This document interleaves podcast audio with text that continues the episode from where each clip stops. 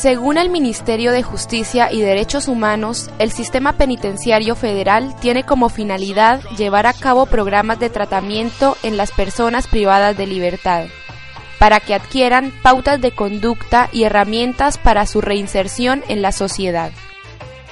¿Cómo funciona el sistema carcelario? Rocío Saintut, coordinadora de extensión, cárceles y estudiantes privados de libertad, de la Facultad de Periodismo y Comunicación Social de la Universidad Nacional de La Plata. Uno entra a una cárcel y entra a una institución del siglo pasado, porque es arcaico, cómo los tratan, cómo los tienen. Es estar privado de la libertad, no es estar privado ni de la salud ni de la educación. Entonces, eh, hay derechos que no se cumplen ahí adentro porque yo ahora te estoy hablando desde la educación porque es mi punto de vista, pero yo sé también que no son ni siquiera dueños de sus propios cuerpos porque ellos van a la consulta médica y, y el médico les dice, sí, estás enfermo, tenés tal enfermedad. Ah, ¿y qué es eso, doctor? No, no te puedo explicar. Antonella Vescusi, psicóloga de la Universidad Nacional de La Plata es una jaula. No, no es efectivo para nada porque no hay proyectos realmente, no hay proyectos de, inserción, laboral. No, Azucena Racosta, secretaria académica de la Maestría en Comunicación y Criminología Mediática, Universidad de La Plata, Facultad de Periodismo y Comunicación Social.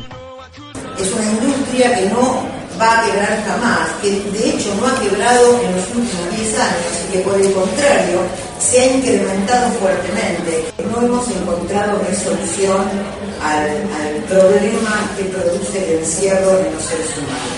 Claramente asumir que se puede hacer algo en los contextos de encierro en un lugar altamente corrompido económicamente, eh, vulnerado por la tortura, eh, por el hambre, por el frío, por las enfermedades no asistidas, pero nosotros pasamos el informe y los pibes se quedan ahí.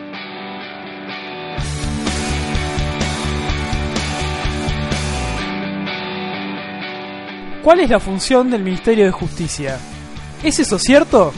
¿Qué tipo de convenio tenemos que firmar con el Ministerio de Justicia, que es responsable de los horrores que están provocando dentro de las cárceles? ¿Qué tipo de convenio? Si nosotros tenemos autonomía universitaria y los detenidos y las detenidas tienen derecho a la educación, tenemos hoy un marco legal, que es el protocolo facultativo contra la tortura, y otros tratos crueles, inhumanos y degradantes. Agarremos el protocolo y vayamos a pelear, que nuestro ingreso tiene que ser, porque lo dice la ley, dificultades que tenemos a la hora de ingresar a los contextos de encierro, salvo que seamos funcionales a, este, a ese Estado autoritario represivo, que tiene como resolución al conflicto de la pobreza el encarcelamiento. Tanta gente y el desierto.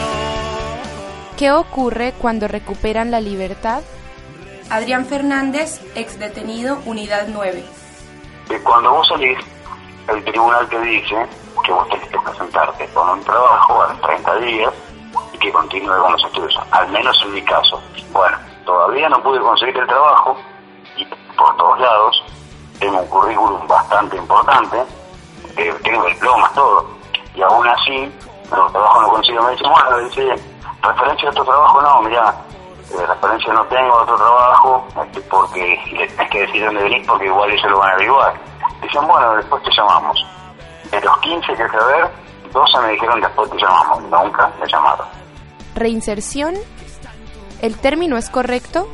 Celina Negrelli, estudiante de Sociología de la Universidad Nacional de La Plata.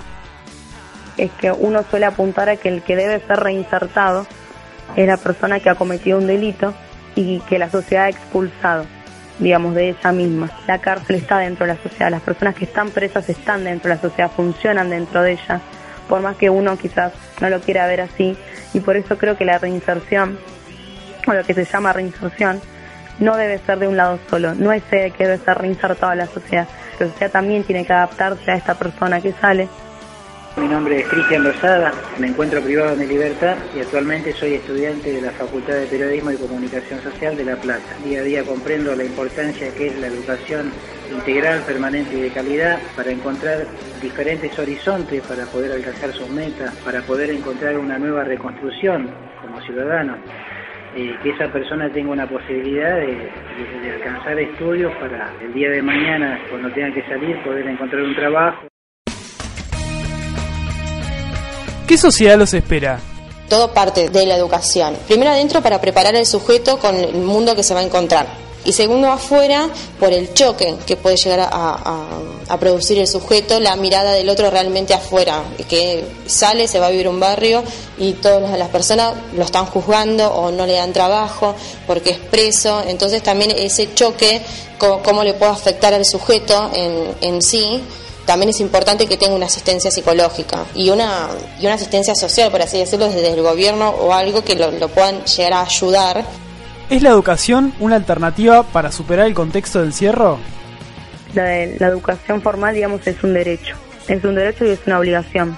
Y en la cárcel funciona únicamente como un beneficio, en donde los pibes saben que cualquier cosa que hagan que al servicio no le gusta, pierden completamente el beneficio de asistir a la escuela objetivos con los que nos planteamos en este taller es, bueno, justamente que los pibes puedan eh, efectivamente aprender eh, a leer y a escribir de, una manera fluida, digamos, porque consideramos que es importante que ellos puedan, desde lo más simple como mandar un mensaje de texto o una carta, a poder leer sus propias causas y todos los materiales que les llegan acerca de su juicio, digamos.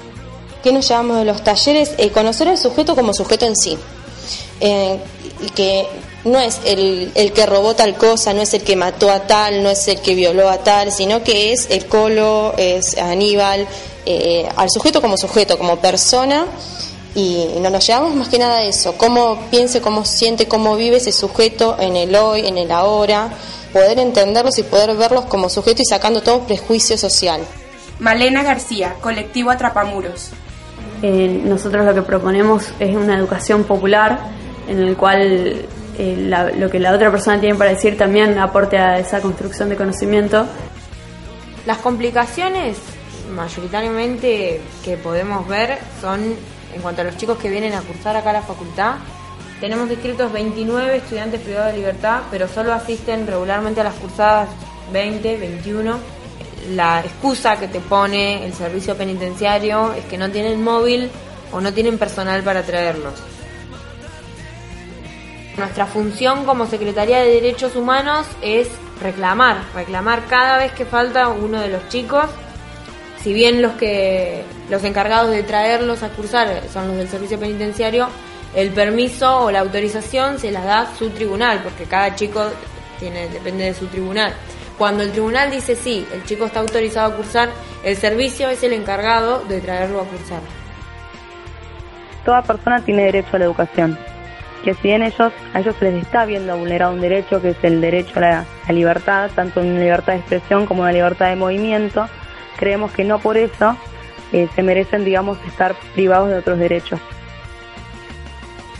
Eh, integramos un grupo de diferentes alumnos que estamos estudiando en la facultad, donde llegamos a la, a la cárcel, por así decirlo. La cárcel cuenta con un establecimiento educativo, colaboramos dando clases, alfabetizamos personas adultas que están terminando la primaria para, ingresar a la secundaria. A partir del momento en que empezamos a tener contacto con ellos, generando la contención de poderlos escuchar y poderles brindar las herramientas que ellos necesitan, ellos empiezan a comprender que la educación los hace libres,